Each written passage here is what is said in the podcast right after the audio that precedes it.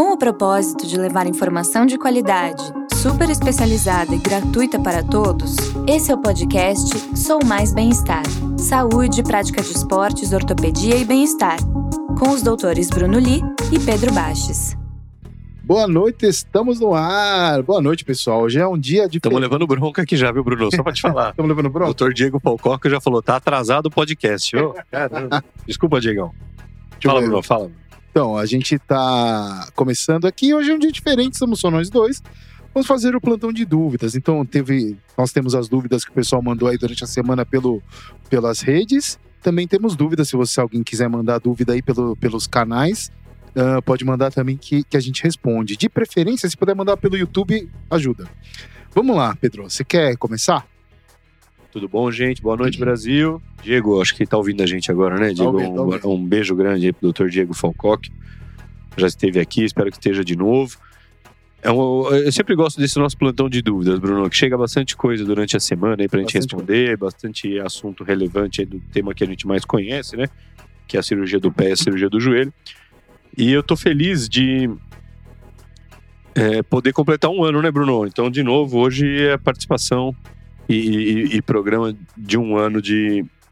E, e programa de um ano de podcast. A gente tem muita novidade vindo por aí, né, doutor Bruno? Com certeza. Sempre novidades. Sempre com novidades aí e espero que vocês estejam gostando e que a gente esteja prestando um serviço interessante para a população, tá bom? Então, boa noite a todo mundo. Quem estiver ouvindo a gente de manhã, bom dia. Na hora do almoço, bom almoço. Estamos aí. Brunão, Eu, eu, eu, vou, eu vou começar com então.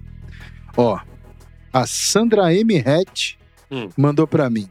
Não, mas você que vai responder. eu? É. Quando o joelho estrala com barulho vários dias, depois volta à no- à normalidade, isso é, é, é- é preocupante? Isso é água no joelho? Precisa tirar água do joelho? Perfeito. Que a Cida Pengo perguntou. É a isso Sandra? mim. Sandra e Cida. Sandra e Cida, boa noite, obrigado aí da pergunta. Joelhos que estalam são realmente um, um problema, né? Por que a articulação estala? A gente tem um monte de teorias aí, né? Teoria de pressão negativa, teoria de maior atrito entre os ossos, mas na verdade exatamente o porquê uma articulação estala, eu, eu, eu- também ainda tenho minhas dúvidas, né? Então, por exemplo, por que eu estalo muito a mão? Por que, que eu estalo muito é, é, alguma articulação? E eu realmente, de manhã, eu estalo bastante os dedos da mão e é uma coisa que ninguém nunca me explicou direito, Sandra e Cida, né? O Diego Falcoco, se estiver ouvindo a gente quiser escrever o que ele pode falar sobre mão, por que, que o dedo da mão estala, seria interessante, porque é um grande especialista na mão. Mas o joelho em si estala, principalmente quando a gente tem uma sobrecarga anterior do joelho, Sandra. Tá? O que significa isso? A gente tem ah, o, o joelho a gente divide a grande articulação do joelho em algumas articulações. Então a parte da frente do joelho a gente chama de articulação femoropatelar. Então, como o próprio nome diz, é a articulação entre o fêmur, né, esse osso grande da coxa que a gente tem, e a patela, a rótula. Então, conforme a gente dobra e estica o joelho, a patela ela vai para cima e para baixo. E ela desliza em alguém, ou seja, esse osso está articulando com outro osso. E o osso que está embaixo da patela é o fêmur. Ó, e- escolhe uma imagem. Olha que legal, Bruno. Vamos lá. Qual que você quer? Eu quero nenhuma dessas, vamos tentar melhores. Mas aqui, aqui tá legal. Tá vendo? Essa? Essa aqui, ó. Isso. Não, tá não, tá no grandão ali. Então Isso. mostra ali a patela, esse osso da frente, né, gente, que o Bruno tá apontando com a seta. E o fêmur é esse osso branco por trás. Na verdade, essa parte branca do fêmur é a parte onde ele tem cartilagem. Sempre que um osso tem cartilagem, que é um tecido de baixo coeficiente de atrito, a cartilagem está aí justamente para não ter atrito, para a articulação funcionar bem. Então vamos supor que a pessoa dobre e estica o joelho, essa patela, esse osso em formato de é, é, grão de sésamo, né, esse triângulo que a gente tem na frente do joelho, ele desliza sobre o fêmur para cima e para baixo.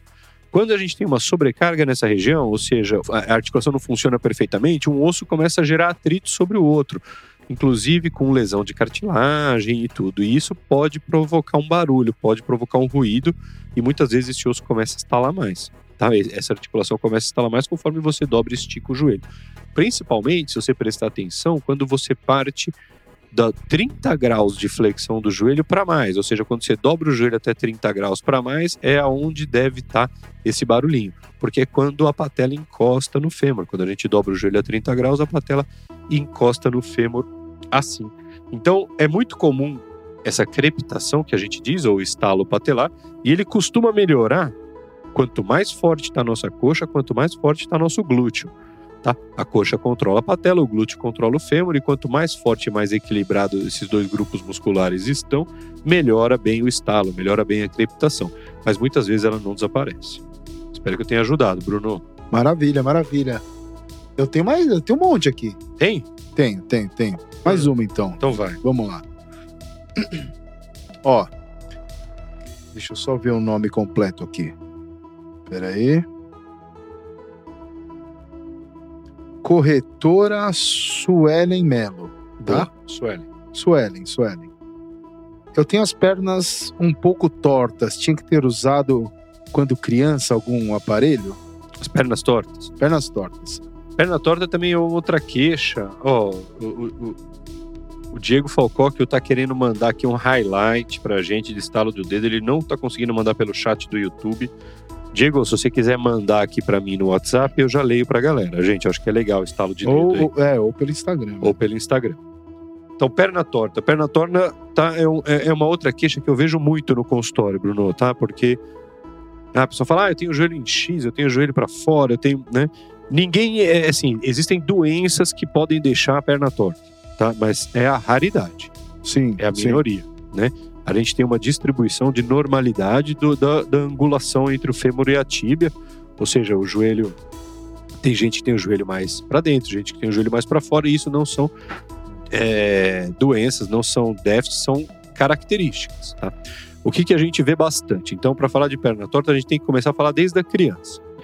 Quando a, a- pessoa nasce, ela tem né, um alinhamento X aí do joelho, ela começa a andar e você vê que aquele menininho de um ano e meio, dois anos, que anda com o joelhinho para fora. É um joelho meio a cavaleira, que a gente fala, né, que é o joelho varo. Isso é super comum e se vocês lembrarem aí das crianças, né, dos filhos ou sobrinhos, vocês vão lembrar que quando eles começaram a andar, o joelho era meio arqueadinho. Os anos vão passando e esse joelho começa a ficar em X, né?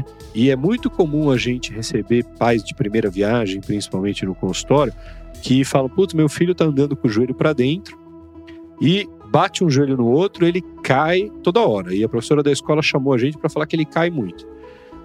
Na verdade, com quatro anos de idade, é o pico do valgo é, do valgo fisiológico, ou seja, é o pico que a criança tem o joelho para dentro. Então é muito comum com quatro anos de idade isso acontecer. A criança é, bate um joelhinho no outro, acaba caindo, e o pai fica assustado, a mãe fica assustada porque a criança tem o joelho em X. E na verdade isso é fisiológico.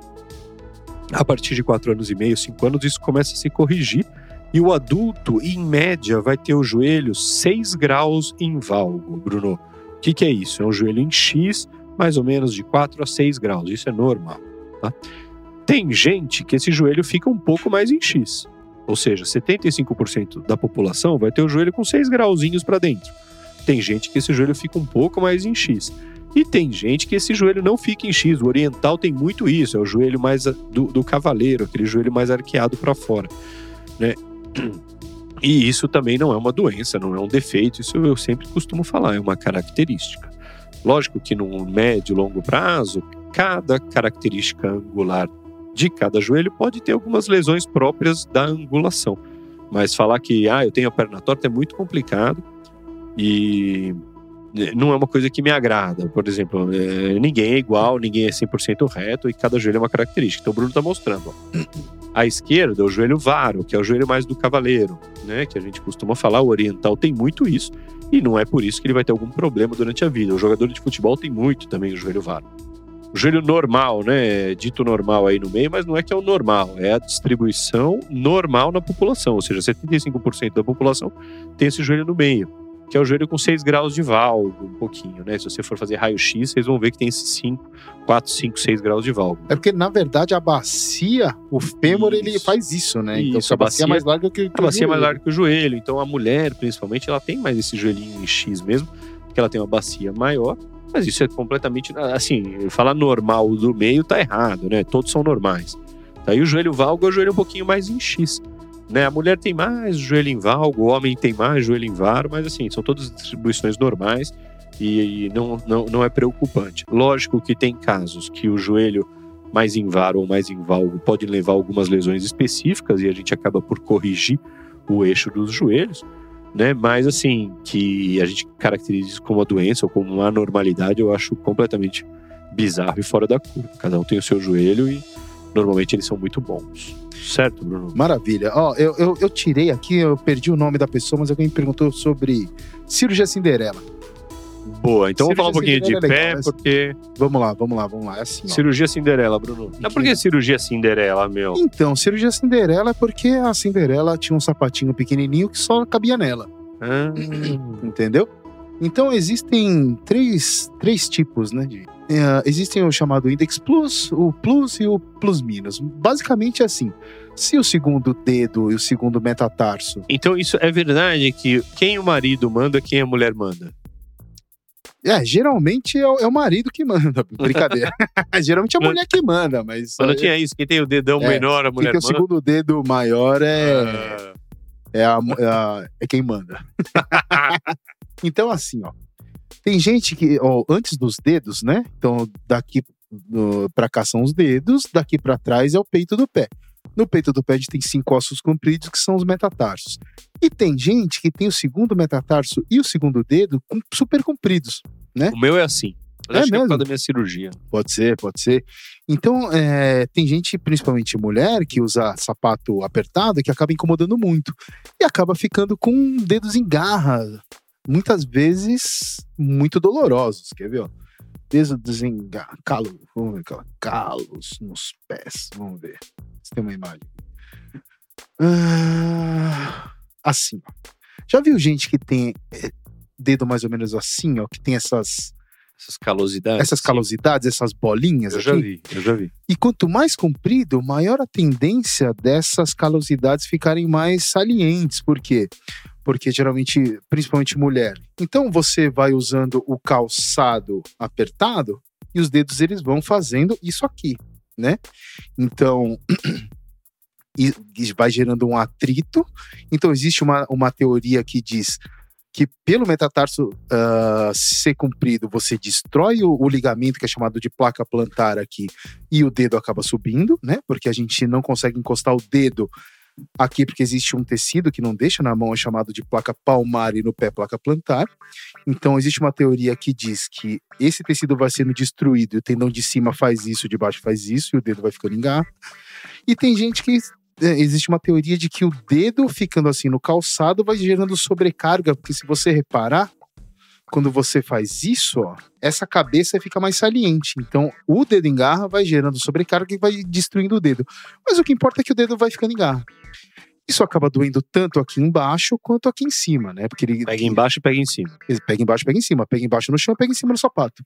E aí, é, o encurtamento do raio e do dedo geralmente trata isso. Porque a, a- a mulher, ela quer. É muito comum, quando a gente está no consultório, a paciente fala assim: doutor, eu tenho 30 sapatos e os 30 me machucam. Quando você vê, os sapatos são iguais. Um tem um lacinho, um é azul, um é rosa, um é preto, mas eles são. Porque é o sapato que ela gosta. Então, na verdade, é, e mulher tem essa neura, né, de que não pode ter o pé grande. Então, elas não trocam sapato de jeito nenhum. Algumas trocam, mas para as que não desejam, existe um- uma cirurgia de encurtamento dos dedos. Tradicionalmente, a cirurgia aberta era feita assim, ó. Cinderela. Então, o, o que, que o pessoal fazia geralmente, ó? Essa aqui, ó. Essa aqui é meio bem chamativa. Então, o que, que o pessoal fazia? Quer ver? Deixa eu mudar a telinha aqui, pessoal. Então, o, o que, que ele fez aqui? Ele fez uma incisão aqui em cima, onde é, o médico reduziu o comprimento do osso do peito do pé do metatarso, e aí ele tirou a parte articular do dedo, que é a cirurgia de Duvries, e grudou a falange média na falange proximal. Tira nos- o dedo duro. isso, porque no dedo a gente tem três ossos, a proximal, a média e a distal. Então ele tira essa cartilagem, gruda um dedo no um, um osso no outro. E aí o dedo fica mais curto. Só que ele fica, ficam quatro, ficam três lápis ali, fica um dedo duro. E assim, é, é uma, é uma cirurgia. Dedo duro, é o cara que o é dedo o duro. famoso dedo O duro. famoso dedo duro. E a, a, a- foi a Bárbara Meloc, foi, foi ela que fez essa pergunta. Ela, ela acabou de mandar. Então, é uma cirurgia que não, que não me deixava muito satisfeito, né? Porque, assim, se você olhar uma foto do pé depois de cicatrizar tudo, tá um dedo mais curto, mas é um dedo que é pouco funcional, né? E assim, pro dia a dia talvez não atrapalhe tanto, mas se uma pessoa que é que precisa um pouco mais de um pé, do, do- dos dedos do pé, ela, ela acaba não, não ficando muito satisfeita. E aí, com a cirurgia minimamente invasiva, o que, que a gente consegue fazer? A gente consegue ir encurtando gradativamente os ossos. Então, com aquelas frezinhas, você encurta um pouquinho o metatarso, você encurta um pouquinho a falange, você encurta um pouquinho a outra. Aí você vê, puxa, tem que cortar um pouquinho mais. Encurta um pouquinho mais, encurta um pouquinho mais, e aí você consegue, fazendo fisioterapia, fazendo terapia ocupacional, que é uma coisa que eu descobri depois que eu machuquei o meu dedo, que terapia ocupacional para É mágica. é maravilhoso. Você consegue manter o movimento dos dedos praticamente do jeito que era antes de operar. Então a pessoa fica com o dedo mais curto e, e, e acaba Aquele tendão não deforma mais tanto o dedo. Exatamente. Existe um limite, porque na verdade, quando a gente vai encurtando o dedo, os vasos eles vão acabando ficando Engruvinhados. engruvinhados e para de circular o sangue, mas é, a gente consegue ter resultados muito bons, entendeu?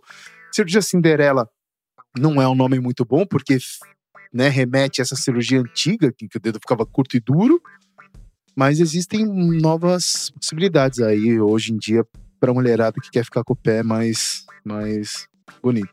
Alinhadinho.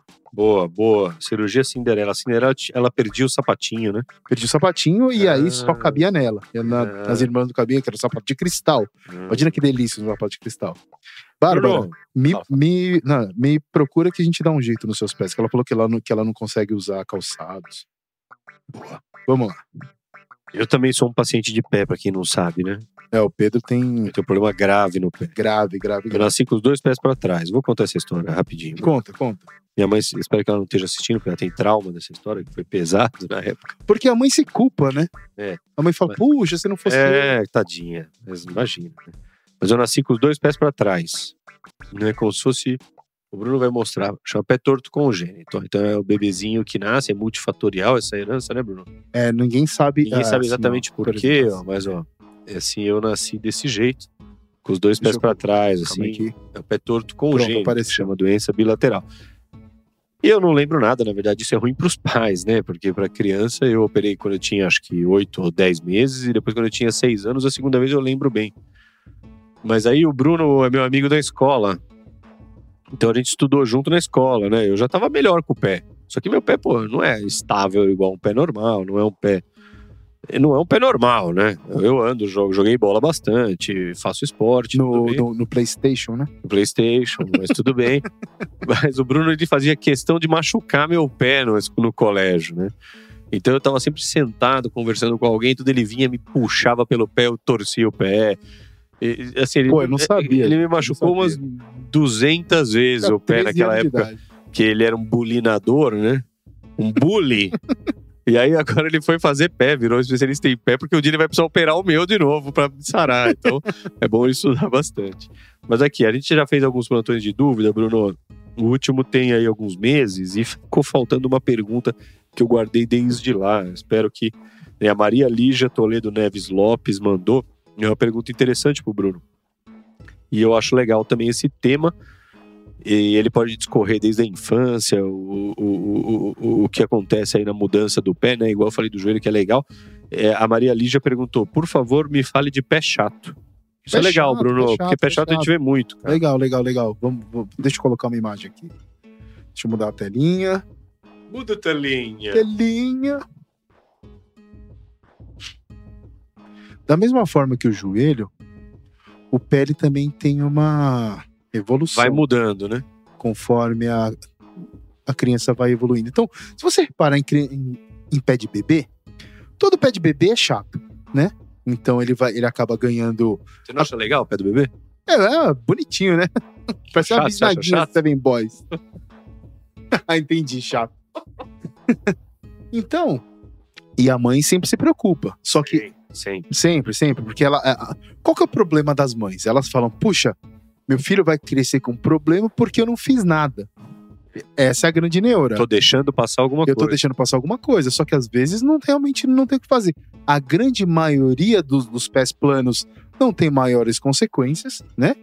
Uh, a maioria da, das crianças acaba ganhando essa, essa, curvatura e as que não ganham, a grande maioria acabam ficando com o pé plano até a vida adulta. Então, como é o pé plano?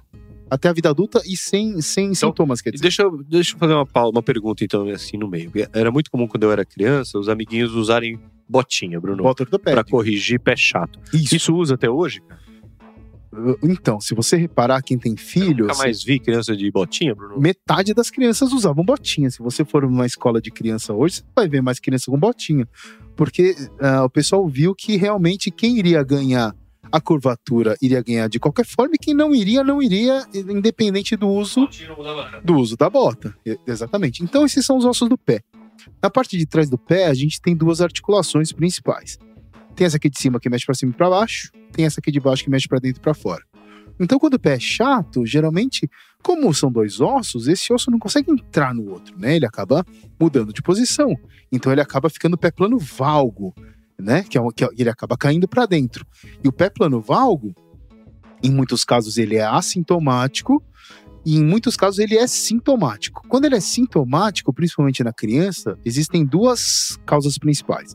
Ou ele é um pé chato constitucional, que é um pé chato porque ele geneticamente é chato, ou é um pé chato por coalizão tarsal, barra óssea. Tem, existem crianças que nascem com, com alguns ossos grudados e, e, esses ossos grudados podem ir mudando o formato do pé e, e, e ele acaba ficando chato. Então, assim, a, a grande mensagem é a gente trata o que incomoda, né? Então, se a criança não tem incômodo, é, é, é geralmente a gente indica a troca de calçados para calçados mais firmes, mas assim, geralmente a mãe que traz, a criança brinca, a criança joga bola, a criança faz tudo e não se incomoda. Então a gente acaba não fazendo nada ou tendo medidas como troca de calçados. Agora, se a criança tem dor, primeiro se investiga para ver se é um pé plano constitucional ou se é um pé plano por coalizão tarsal barra óssea. Se for barra óssea, existem tratamentos que assim não são tão, tão simples, né? São geralmente cirúrgicos. Uh, mas e antes disso, é possível fazer fisioterapia para fortalecer a musculatura, é possível utilizar palmilha, mas é basicamente isso. Mas a grande maioria não precisa fazer nada. Ótima notícia. Ótima notícia. Mas, Bruno, uma pergunta minha então, cara. É aquele paciente que está desenvolvendo um pé plano, o pé está ficando um pouco mais chato, já na fase adulta. Já na fase adulta. Você olha, está ficando mais chato. A fisioterapia resolve? O fortalecimento do tibial posterior resolve? O, isoladamente não muito, porque na verdade existe o, o tendão que faz o movimento para dentro do pé, que é o tibial posterior, ele acaba ficando degenerado. Então a pessoa acaba perdendo força. Então a gente associa ao uso de palmilha, para dar uma, não muda o formato do pé, mas ela dá aquela prumada no pé. E em casos mais graves a gente acaba operando. E assim, hoje em dia a gente faz minimamente invasivo, o resultado é muito bom. É isso. Boa. O Diego falou aqui para mim que mandou no YouTube a explicação dos, dos dedos que estalam. Dá uma ele, olhadinha, ver se você acha. Ele mandou, esse é o link, mas ele não, ele não mandou o link. Aqui, ó, olha uma pergunta diferente. Boa. Que não é sobre nem pé nem joelho, hein? É. Mas você que vai responder. Eu? Você. Bom, obrigado. Enfabrandão, deve ser enfermeira A Brandão. Tá. Doutor, alguns meses meu cotovelo direito começou a doer. Tratei como epicondilite com DeFi.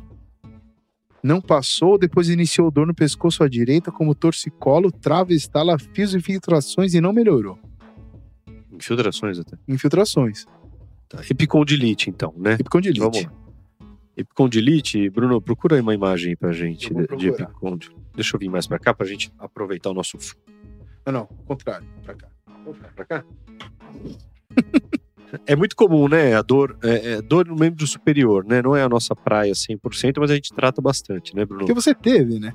Epicondilite eu tive, então eu vou explicar. Epicondilite é uma dor na lateral do cotovelo. Né? Muita gente tem, é o famoso aí, quando é do lado de fora, cotovelo do tenista. Quando é do lado de dentro, é o cotovelo do golfista. Então, ou seja, são dois esportes chiques aí que podem levar epicondilite. Mas na verdade, a do tenista, ela é porque o cara não, não joga tênis profissionalmente, não joga tênis tão bem, ele acaba atrasando o movimento do backhand muitas vezes, e isso pode levar uma inflamação nos ossos que do, dos músculos que nascem no cotovelo. Né? A epicondilite dói pra caramba, então eu sempre tratei muito epicondilite. É muito difícil tratar, porque a fisioterapia resolve, mas é lenta, demora, tudo. Tem casos, é a raridade, que acabam precisando de tratamento cirúrgico. Então, o, o, o músculo que vai para a mão, ele nasce no cotovelo. E ali o coeficiente de dilatação é, é, entre a, a, na êntese, né, que a gente fala onde o músculo surge no cotovelo, é muito diferente entre o osso e a parte muscular. Então é uma zona de muita pressão, muito atrito e muitas vezes o, o músculo inflama ali, o tendão inflama ali. O Bruno está mostrando na tela, é bem ali onde está apontando, ali onde ele nasce no cotovelo. Como tratar a epicondilite, né? Às vezes você precisa operar a epicondilite, mas é a raridade. E como que se opera? A pessoa solta o músculo do osso, ele acaba grudando ali do lado, prende com uma ancorinha e isso acaba podendo melhorar. Mas muitas vezes a doença melhora com fisioterapia e com bastante paciência, principalmente. Então o que a gente vê, né? A fisio melhora, o remédio melhora, tudo melhora, mas na verdade o tempo é uma doença relativamente autolimitada que o tempo acaba gerando aí uma melhora. Eu tive epicondilite, né? E tenho meio que até hoje, assim no, no, braço direito quando eu comecei a andar de kart mais. Então eu gosto bastante de natação e, e agora eu ando de kart. E o kart força muito o punho e o cotovelo. Né? É. O kart força muito o punho e o cotovelo. E eu comecei a ter uma dor, cara, que eu, eu, eu dormia e acordava de madrugada. Eu mexia a mão, meu cotovelo, meu, parecia que estava queimando. Eu dormia mal e tudo, até o ponto que eu cheguei no consultório, peguei uma infiltração de corticoide e eu me dei um, uma injeção no cotovelo e melhorou. Mas assim, não sarou 100% até hoje. Tem a epicondilite dói bastante. Ela falou também de algo cervical e tudo, por quê, né? Pode confundir, né? Sempre a dor no ombro, a dor no punho, a dor no cotovelo, ela pode confundir com algo cervical. Por quê, né? Para quem não entende, da coluna cervical saem os nervos que vão até as mãos. Da coluna lombar saem os nervos que vão até os pés. Ou seja, alguma hérniazinha de disco na coluna cervical, algum desgaste cervical, pode gerar uma dor no membro superior tá? Então por isso que às vezes as dores do membro superior se confundem hein, com as patologias da coluna cervical. Beleza. Pergunta rápida aqui, ó. Helena Violante. Ela perguntou: pode operar uma criança de 12 anos com Joanete? Poder pode, mas a gente. Deve. Então, a gente evita. Então fala do Joanete juvenil pra gente. Joanete juvenil. Joanete juvenil é mais raro, né, do que o Joanete adulto, pelo fato de ter menos tempo de, de evolução, né? Então, Viu? O, qual que é a grande questão do Joanete Juvenil? A grande ju questão do Joanete Juvenil são duas coisas. Primeira, os ossos crescem pelas fases de crescimento. Então, se a gente pegar, deixa eu ver, um raio-x de pé de criança, você vê, por exemplo, esse aqui tá, tá pegando mais o calcanhar. Você olhar o calcanhar, não é que tá separado, não é que tá quebrado. É que... Quebrou esse calcânio? Então, é que aqui é a fise de crescimento, é por onde o osso cresce. Né? Ah. Se você pegar um raio de um adulto, você vê que isso aqui já tá fechado. Uma coisa só. É uma, é uma coisa só. Então, conforme a criança vai se desenvolvendo, quando ela para de crescer, ela para de crescer porque essas fises de crescimento fecham. Então a gente evita não que é, é, proibido, mas a gente evita é, operar pessoas que não estão com o desenvolvimento ósseo completo, justamente para não prejudicar o potencial de crescimento. Então, às vezes ela poderia operar e o pé acaba ficando menor do que ele poderia ser, né? E também uma outra coisa é que a gente poderia operar uma criança uh, em um caso uh, leve em que ela teria a tendência a ser grave e a gente opera de uma forma leve e ela vai ter uma recidiva, mas não uma recidiva por, por erro de técnica, né? Ou uma recidiva porque ela ia ter um joanete grave e você operou quando ainda era leve. Então Entendi. a gente espera, a não ser que a pessoa tenha muita dor. A pessoa mais nova que eu operei na vida tinha 18 anos. 18. 18, então já, já, já tinha acabado de crescer, mas mesmo assim é raro, né? Entendi. Pô, interessante. A pessoa que tem o joanete na infância, ou na adolescência, ela tende a ter um joanete mais grave na fase adulta, Bruno? Sim, sim, sim, sim. É. Sim. Porque ela já ela começa mais cedo, né? Entendi. E aquelas forças deformantes, elas têm muito mais anos para Pra ir piorando o pé. Pra ir piorando. Mas o não... sapato apertado, a bolsa de. A, a, a, bota de EPI, essas coisas pioram, Joanete? É verdade, isso? Então, isso aí é, é, é controverso. Existem alguns. Assim, na minha opinião, não. Né? Porque sempre quando a gente aprende. Fonte. Vozes da minha cabeça ou não? não, não. Quando a gente estudou Joanete, é, Boa, é- boa. é emblemático um caso. Pra quem não sabe, maior- um dos maiores especialistas em joanete do Brasil, em tratamento minimamente invasivo, principalmente, é o Bruno. É, eu gosto muito. Gosta muito. Ah, então, quem. Quando a gente estuda Joanete, existe um caso emblemático de uma tribo africana, que eles andam descalços, e toda a tribo tem Joanete. Então tem um, tem um caráter Todo genético. mundo tem joanete. Todo mundo tem Joanete. E, e- porque é uma tribo pequena, eles se relacionam entre si, tem filhos entre si, então acaba os genes se espalhando. E todo mundo conhece aquela história da avó que tinha Joanete, das tias que tem Joanete, da mãe que tem Joanete, a filha que tem Joanete, e todo mundo tem.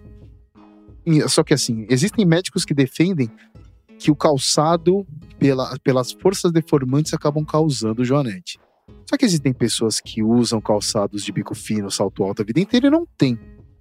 Na minha opinião, o que que acontece? Eu acho que o calçado de mulher não é feito para pé. Que ninguém tem o pé daquele formato bicudo assim. Então ele faz o joanete que poderia às vezes passar despercebido se a pessoa fosse um índio e andasse descalço. Ele, ele, ele começa a dar sintomas muito mais cedo. Mas eu acho que assim, na prática, quem vai ter joanete vai ter, quem não vai ter, não vai ter. E não tem nada que se faça para, infelizmente, Mas pra o calçado aí. pode piorar, talvez, Sim, sim. É, piorar os sintomas. os sintomas. Hoje em dia é muito legal você, você ver muito na, no, no Instagram, eu que pesquiso muito Joanete, né? Você vê aqueles aparelhos corretivos. Então, aquele, aquele aparelho é uma, é uma. Se você reparar no vídeo, é assim, ó. Então tá aqui, ó. Dá pra gente ver aí? Eu não sei se, se vai. Deixa eu ver. Será que tem aparelho corretivo de Joanete? Vamos ver. Vamos ver se nos vídeos aqui.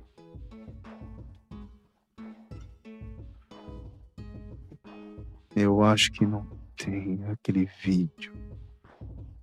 Aqui, ó. É, então, mas é que é um vídeo. Não, ele só, só tá mostrando como coloca. É que tem um vídeo de uma animação 3D. Mas se você reparar no vídeo, olha que coisa. Então, eu acho que é, é- é isso aqui, ó. Então, Tá, nossa. é, é, que você dorme com ele. E o que que acontece? É tipo um aparelho pro dente, só que pro pé. Isso, imagens, imagem. Então, você tem esse aparelho aqui que traciona o dedo para medial, pro lado de dentro, né? Você puxa o dedo. Certo. Só que qual que é a questão? Se você reparar no vídeo, a gente tem no vídeo corretivo, então ele mostra um pé, ele mostra o pé com o aparelho e mostra o Joanete corrigindo. Só que o que acontece é o seguinte, deixa eu até colocar na outra câmera aqui para eles conseguirem me ver. No vídeo, tá aqui o osso. Se você reparar, o osso faz isso, ó. Entendeu? No vídeo? É, tem um aparelho aqui. Repara bem, o, o osso faz isso. Hum, Como é que um aparelho que você coloca no dedo vai pegar essa base que é fixa aqui, porque isso aqui não é um. Só que tem ligamento solto, pra né? caramba, não é solto. Ligamento de Liz Frank. Não, né? Como é que, como é que você vai soltar o osso pra cá, o osso vai vir pra, pra fora do pé? Entendi. Então é muito fácil. Mentira É muito pura. fácil fazer na animação, quero ver corrigir, né? Mentira Então, na verdade, o, o, a o que a gente faz é reaproximar a cabeça do primeiro metatarso pra cá. Entendi. Entendeu? Entendi. Beleza. Manda outra. Vamos lá. Só um minutinho. Próximo. Temos perguntas aqui. Temos que chegaram pra mim aqui durante a semana. Então vai. Paulo Renato Faria Suti, Sim. nosso ouvinte assíduo, Assíduo. ouvinte número um. Dá pra ter lesão no pé e joelho ao mesmo tempo? Ou dá. Dá, né? Aliás, meu primo. é uma história assim, estava. Eu, eu, eu surfo, a gente surfa, a gente gosta. Ah, nós fomos viajar para Indonésia, eu, eu e meu primo. E aí a gente estava surfando e ele, ele surfa bem melhor que eu. E ele foi numa praia que chama Padang Padang, que, que, é- que é onde tem o É campeonato. famosa. É, onde tem o campeonato mundial. Eu tava lá olhando. E aí, de repente, ele me, me sai carregado do mar, porque ele, ele foi entubar. E aí a- a- o tubo fechou nele, ele, ele rompeu o ligamento do joelho e do tornozelo ao mesmo tempo. Ou seja, dá.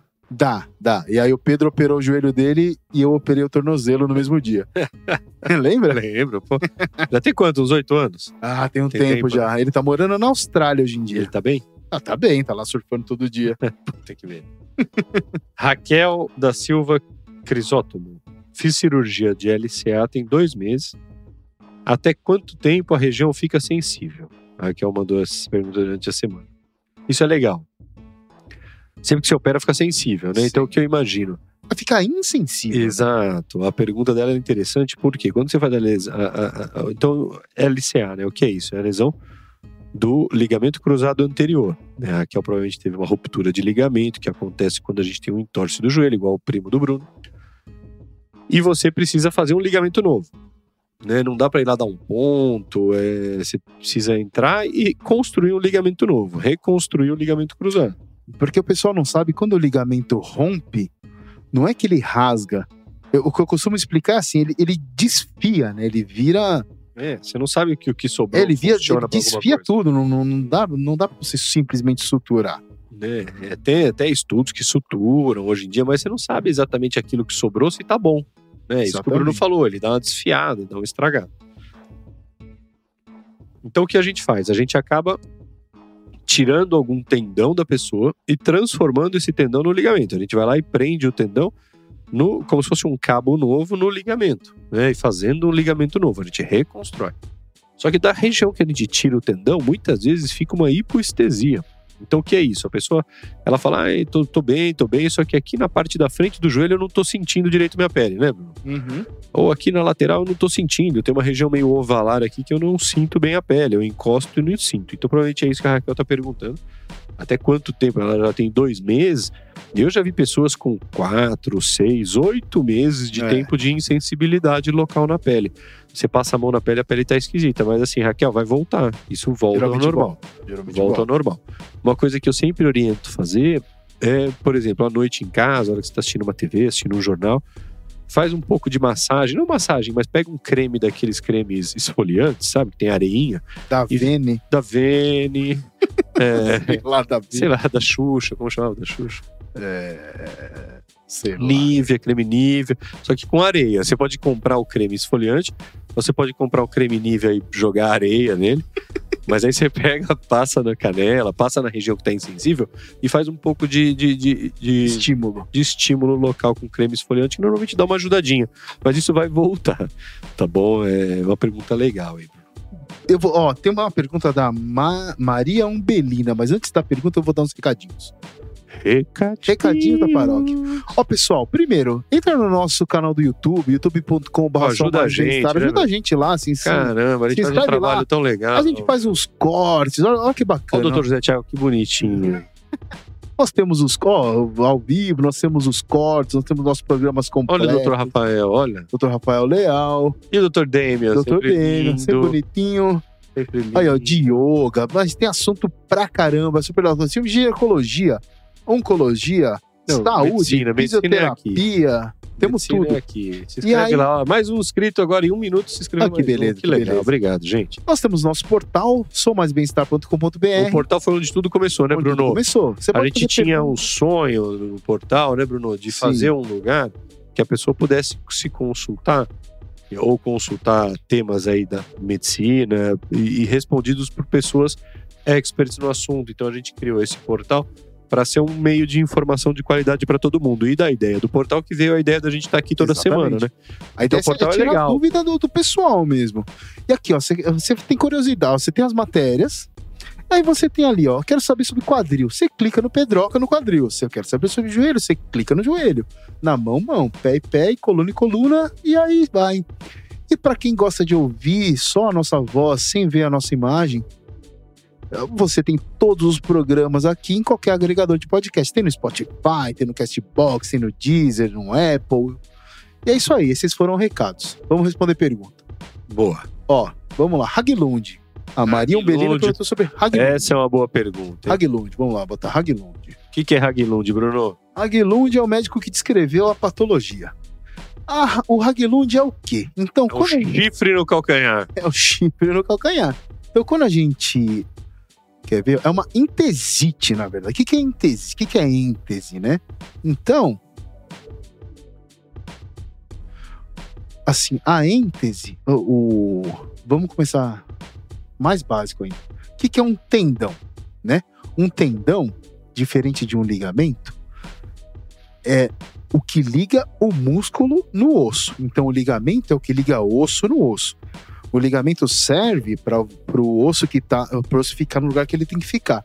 O tendão serve para quando você contrai o músculo você mexer, né? Então, de, o tendão do lado tem músculo, do outro lado tem osso. E aí, assim, bem nessa regiãozinha aqui, onde o tendão de Aquiles, que é o maior tendão do corpo, gruda no osso, em algumas pessoas isso aí acaba sendo sobrecarregado, tá? Então ele vai sendo sobrecarregado e o tecido mole, que é o tendão, sobrecarregado várias vezes, ele vai engrossando. O tecido duro, que é o osso, inflamando várias vezes no mesmo lugar, ele vai criando bico, ele vai criando depósitos de cálcio. Então o osso do calcânio, que originalmente era redondinho, acaba ficando bicudo, que é o chifre no calcânio, né? Caraca. E aí, bicho. quanto mais inflamado, mais bicudo. Quanto mais bicudo, mais ele machuca, mais ele inflama. o bico cresce, inflama mais. O bico cresce, inflama. E a coisa vai subindo. Uma vai, bola de neve. vai vir uma bola de neve. Então, é, existem alguns tratamentos, né? Inicialmente, é, o que eu sempre tento fazer é alongar a musculatura da panturrilha. A panturrilha, né? Que é o- da onde é a origem do tendão de Aquiles, ela, se ela tiver um pouco menos tensa, ela pode reduzir o processo inflamatório, não vai tirar o chifre, né? Ou a deformidade de Haglund, mas ele pode diminuir o, pro- o o processo inflamatório. O Pedro fica fazendo palhaçada enquanto eu tô falando pra eu dar risada. então ele pode reduzir o processo inflamatório. Ah, isso não dando certo, existem alguns métodos de tratamento. O que que determina? Primeiro, se o ten- a qualidade do tendão. Tem casos de Haglund que o tendão ainda tá Nem sempre precisa operar, então. Às vezes se alongando vai bem. isso, às vezes melhor. Ah, Fica legal. aquela deformidade, aquela que, que é isso. Fica o chifrinho ali, mas tipo, o tendão isso- mais alongado vai, vai legal. Não sei se o pessoal aí de casa já viu, mas tem gente que tem isso aqui no pé, ó. Tem essa essa deformidade aqui, que é a deformidade de Haglund, entendeu? Fica assim, é. Fica assim, fica assim, fica uma bola. Até vai por sapato. Dolorosa, é, então, exatamente. Então, a, a dor pra andar geralmente reduz, mas a dor do atrito do calçado é só operando mesmo. Então, o que determina o tipo de tratamento hoje em dia é a qualidade do tendão.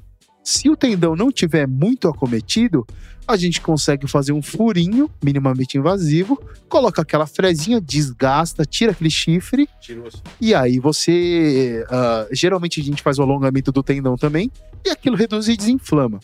E o tendão já tá muito ruim, aí tem que fazer a cirurgia aberta. Como chama a cirurgia mesmo? A gente viu hoje, né? que cirurgia abre o tendão por trás. O nome? É. Não, mas é uma cirurgia que abre até o tendão, né? Isso, abre o É. tendão. Você, às vezes você desinsere, tira a porção doente e reinsere de novo com, com âncora metálica, tá? Mas assim, sempre vale a pena tentar. O paciente que nunca tratou, sempre vale a pena tentar fisioterapia alongamento. Tá. Se não der certo, opera. Não é muito frequente, né? Tem que operar o Haglund. É, vixe. É? Tem bastante? principalmente em pessoas mais velhas, né? Em pessoas mais jovens não, mas em pessoas mais velhas é, é bem comum. Quando eu fazia, quando eu trabalhava lá na, lá na Prevent Senior, não tinha semana que eu não fazia Haglund. É mesmo. É, muito, muito comum, muito frequente. E melhora muito. Melhora muito, ajuda muito. Tem Tá as bom? perguntinhas aqui. Então Tem manda, monte, manda, manda. Cara, durante a semana a gente pode fazer mais plantão de dúvida, a gente vai guardando as que não forem hoje. Ah, não, faz mais uma volta. pra você aí, vai. Pra mim, vamos lá. É. Esse aqui é legal, ó. Ale Rodri. Deve ser Ale Rodri. Alejandro. Ale, não, Ale Rodrigo, tipo Alexandre Rodrigo. É uma pergunta interessante, eu não, não tenho o nome dele completo aqui, mas quanto tempo de recuperação total pós artroplastia total de joelho? Obrigada. É uma moça. Essa pergunta é legal, né? Que todo mundo me pergunta qual o tempo total após a prótese de joelho para a pessoa se recuperar. Então, é uma pergunta interessante porque não tem um tempo total, mas como funciona. Primeira coisa, prótese de joelho. Para mim é a cirurgia mágica aí do joelho. É por quê? Porque a prótese de joelho é um, é um bote salva-vida, um colete salva-vida que a gente tem no final da linha. Então, quem vai precisar de uma prótese de joelho? Aquela pessoa que tem um desgaste, dor crônica e tudo.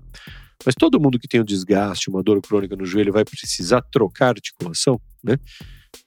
Claro que não. Você tendo um desgaste do joelho, muitas vezes perdendo peso, é, fortalecendo a musculatura, fazendo fisioterapia, tomando um remédio, isso pode melhorar. E tem uma grande parcela da população que não vai precisar tratar o seu desgaste com uma prótese. Mas tem uma parcela da população com prótese de joelho que acaba é, fez físio, tomou remédio, fez fortalecimento, perdeu peso e mesmo assim tem muita dor. Mesmo assim, tem dificuldade para levantar à noite para ir no toalete, para andar um quarteirão. Então, por mais que você tenha feito todo tipo de tratamento para desgaste, para dor no joelho, é, a pessoa ainda não responde positivamente, a gente tem a solução que é a prótese de joelho. Que é uma cirurgia na qual a gente não troca todo o joelho, né? Então o pessoal chega assustado achando que, tipo, vai cortar em cima, cortar embaixo, trocar o joelho. Não. Na verdade, você só faz um recapeamento, um resurfacing.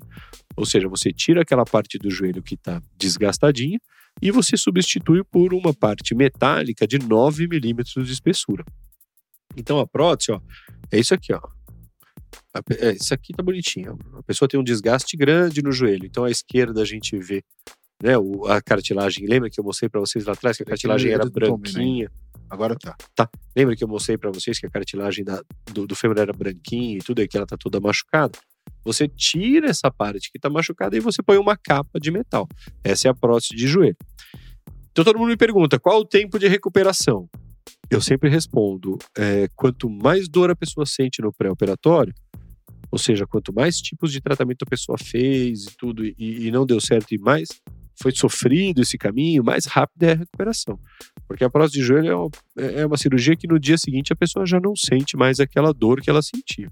Tá? Só que a, a gente, eu costumo falar que a pessoa troca dores, né?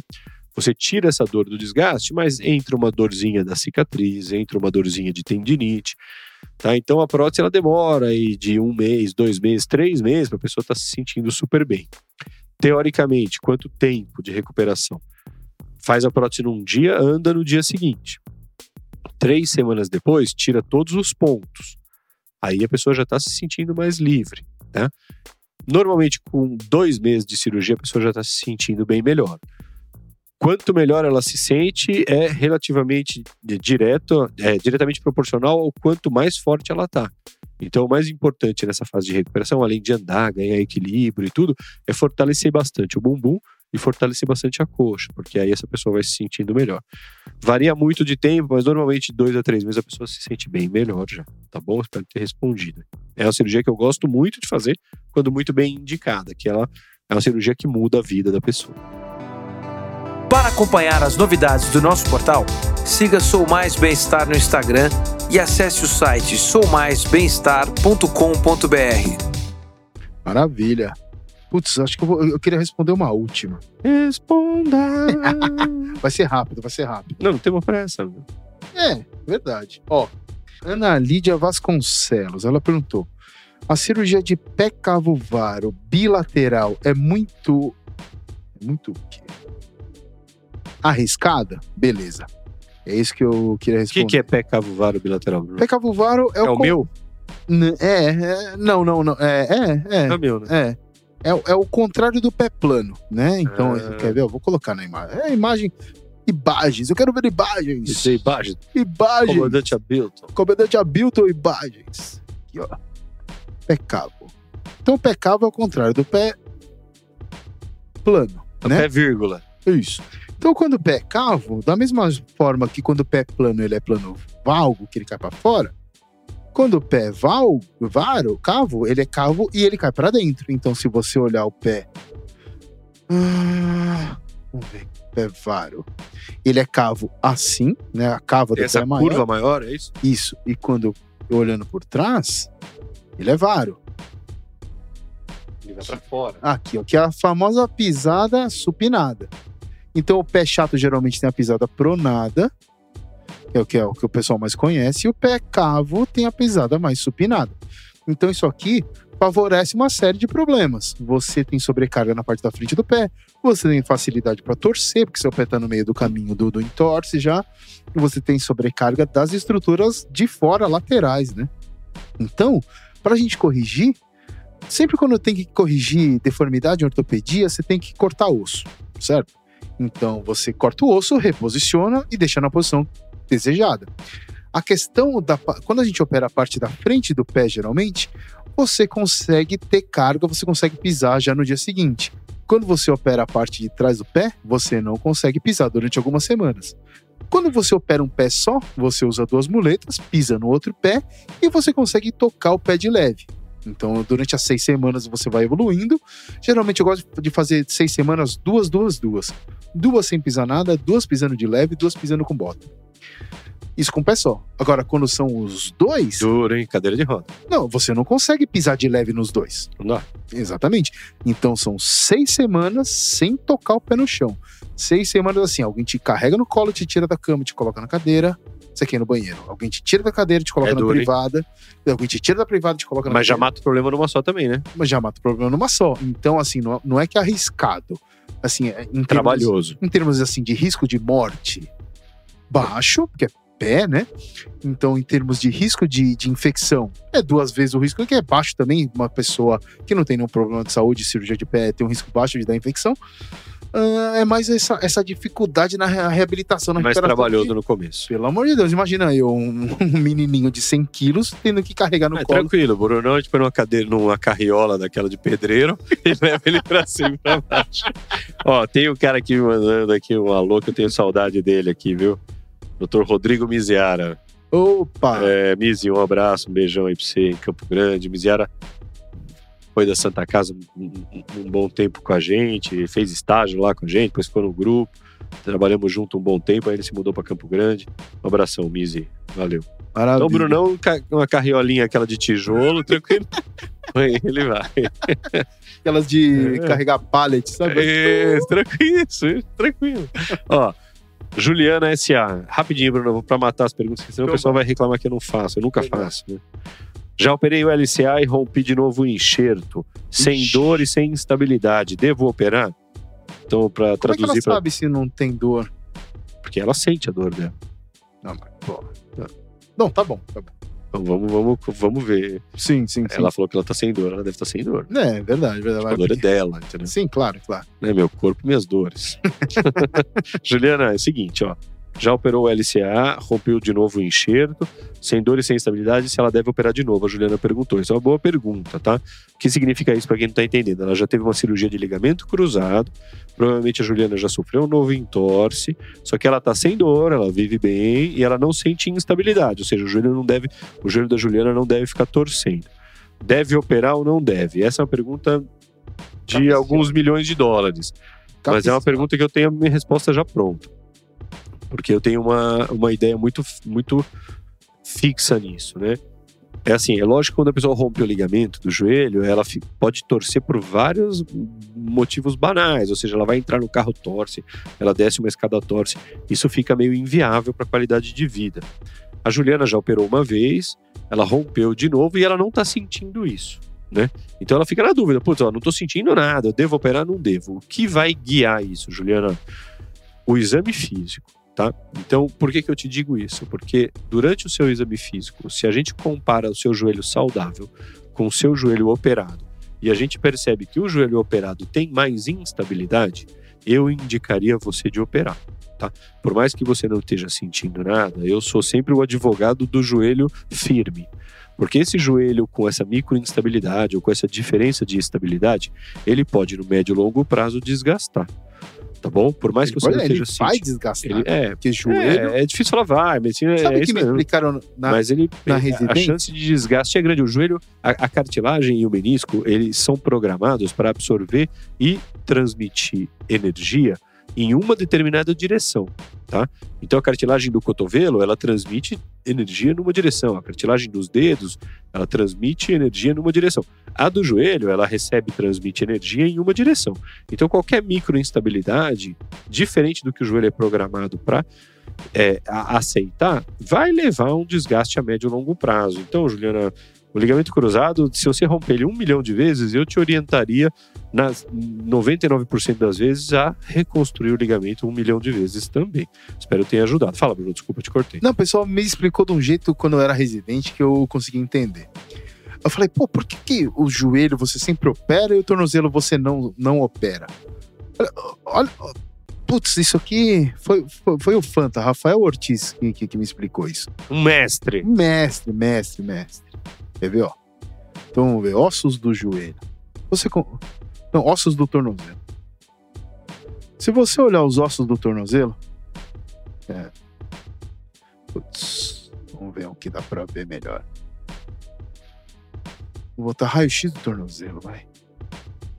Raio-x. Tornozelo. Raio-x do tornozelo. Pô, não tem nenhum. Aqui, ó. É, beleza. Ótimo, achei uma- uma boa. Então, o, como é o tornozelo? O tornozelo é uma superfície redonda que se encaixa em uma superfície redonda. Então, Côncavo convexo, como diria Isso. Roberto Carlos. côncavo convexo. então, na verdade, aquilo, o próprio formato já gera uma certa instabilidade. Boa. Diferente do osso do joelho. Se a gente olhar o raio-x do joelho, o joelho é uma bola em cima de uma mesa. Porque é um, um osso redondo em cima de um osso reto. Boa, boa. Então, naturalmente, é mais instável, né? E essa foi, não sei se é completamente correta, mas é um jeito Não, mas é uma boa explicação. Outra explicação boa para isso é que o joelho é uma bola cheia de líquido, né? E ali onde está o ligamento, a hora que ele cai, esse líquido, ele, o li- primeiro que o ligamento, a hora que ele rompe, ele cai. Então ele não vai levantar sozinho. Né? Então ele fica solto lá dentro. Segundo que esse líquido que banha o ligamento e banha a articulação, ele vai fazendo o ligamento que, que rompeu desaparecer. O tornozelo não tem tanto líquido, né? É uma região mais que pode gerar uma fibrose, tudo e Sim. talvez segure melhor, Sim. realmente. Mas é isso, o tornozelo anatomicamente a, a estrutura óssea é muito mais instável que o joelho. O joelho é muito instável, uma articulação aí meio deficitária realmente, Bruno. Bom, batemos uma hora, Pedro. Tá uma bom, né? hora já de dúvida? Ó, pessoal, Brasil, hein? obrigado aí por acompanhar, obrigado por quem tá aí até agora. Da- é, nós vamos fazer outros plantões de dúvidas. Se vocês quiserem pedir plantão de dúvida com algum outro médico de alguma especialidade, manda pra gente. Manda pra gente no Ah. Instagram, manda no YouTube, manda carta, pombo correio, o que quiser que a gente, a- a gente vai Pombo atrás correio. De um médico que vai responder as suas perguntas, Boa. entendeu? Vai mandando que, que, que que a gente vai É atrás. isso aí, a gente tem um ano agora, Um estamos muito felizes, né, Bruno? Ô, E assim, muita coisa ainda vai mudar e a gente pretende fazer isso aqui por muitos anos e deixar isso registrado como muita informação de qualidade para todo mundo, grátis. E quanto mais a pessoa sabe, mais fácil ela se trata, né, Bruno? com certeza. Então, pessoal, um abraço, ficamos por aí. Até semana que vem. Fala Brasil. Até mais.